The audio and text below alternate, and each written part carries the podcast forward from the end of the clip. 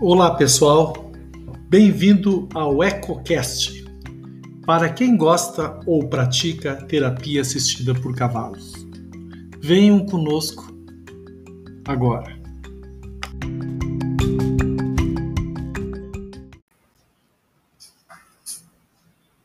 Meu nome é Paulo César Melo, coordenador do projeto de extensão Ecoterapia UPF.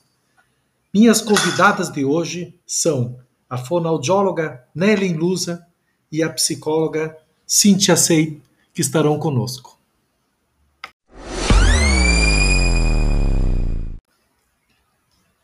O assunto que será tratado hoje por essas profissionais será a respeito de como os nossos praticantes e seus pais ou responsáveis estão convivendo com a ausência desta intervenção psicoterápica em tempos de pandemia.